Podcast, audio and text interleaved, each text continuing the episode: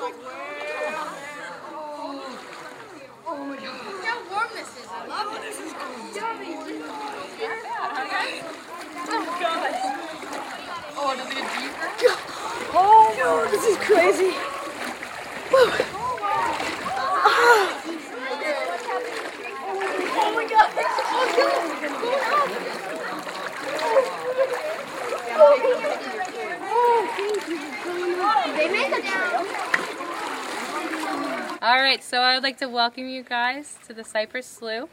What do you guys think so far? It's great. Awesome. Cold, but amazing, right? It's amazing. All right, so this is your afternoon. We are going to let you guys explore. There is a lot of amazing wildlife right here, all around us. And we have given you guys the tools. Hunter, can I borrow your backpack real quick? Sure.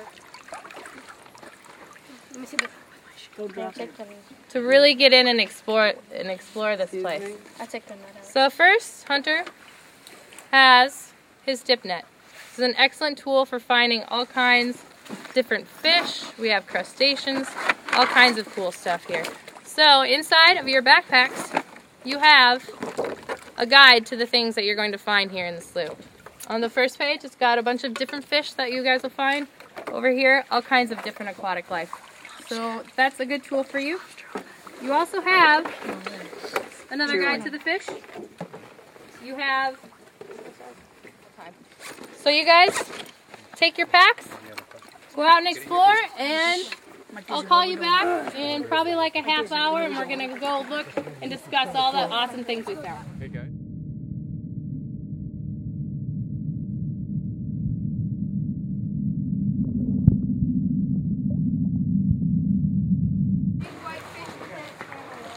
So let's check them out. Take a look at him wow. my guide. That's not my guide. Let's look at the mouth. It's got a huge sail, dorsal like dorsal fin. is yellow. Blue, blue, blue scales. Uh, I don't see any here. So that's probably a female flagfish. Is what that is.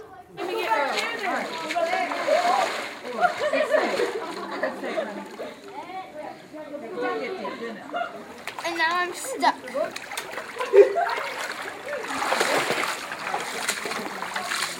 The boys have found.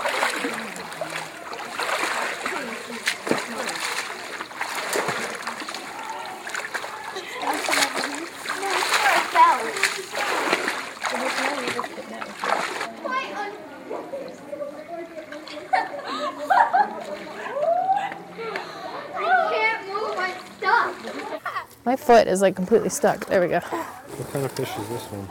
Hey, should we put water in it? That.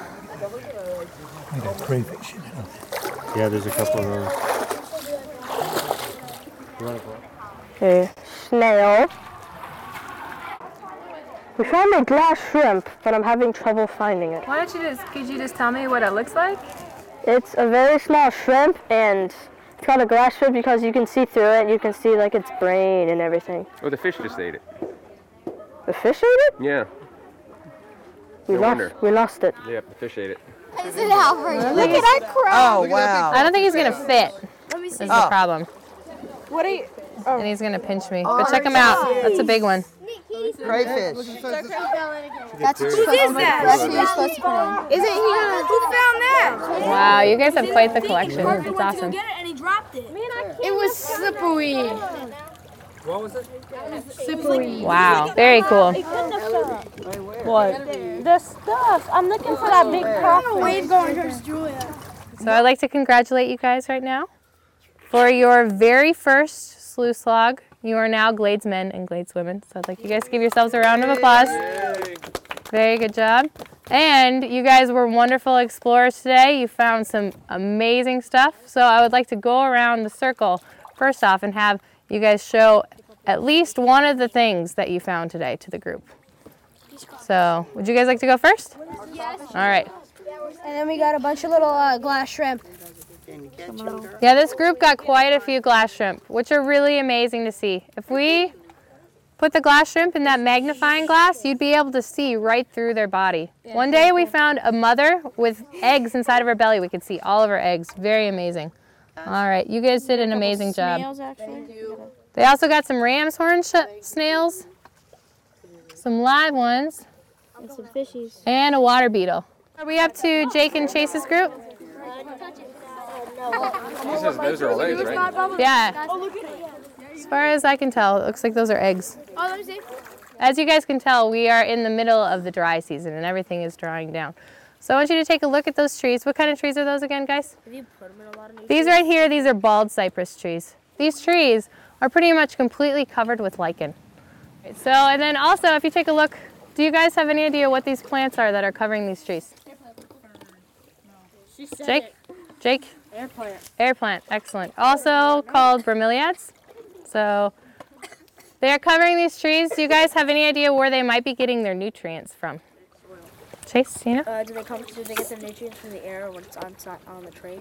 Excellent. They're not um, they're not taking any nutrients from the tree. They're just taking the nutrients from the air, which is pretty cool. Also, sometimes bugs will fall inside of the air plants and they will start to decay, and that's another way that the air plants will get their nutrients is from those dead and decaying insects. But most of it just comes right from the air. All they use the trees for is really support. Yeah, there's quite a few of them that are flowering right now. Right there. Those flowers, when they turn to seed, the seeds are these really wispy things that will fly up into the air and they'll just get stuck right underneath a little piece of the bark on the cypress tree. And that's how they start to grow. They'll just start growing right there from that very spot. So, so I want you guys, before we go, I want you to take a good look around you. What do you guys think? This is a pretty amazing place, isn't it? Yeah. Oh, yeah. You guys are probably ready to go. So I'm going to ask you guys to dump out your aquariums and return what you found back to the marsh. I never got to see Don't spill it on you. Don't need to be any more wet.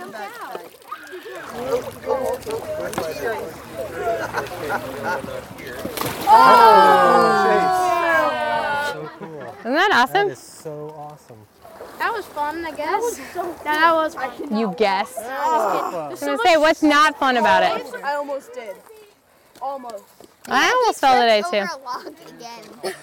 No, seriously, wasn't there a log right there? Yeah, he went right on it and he almost fell, and then he went up again and his foot was stuck. Yeah. Hey, Honor. Look at your uh, right heel. My what? Your right heel. And what, what do I got on it? Just some seaweed or whatever. I need to empty my shoes.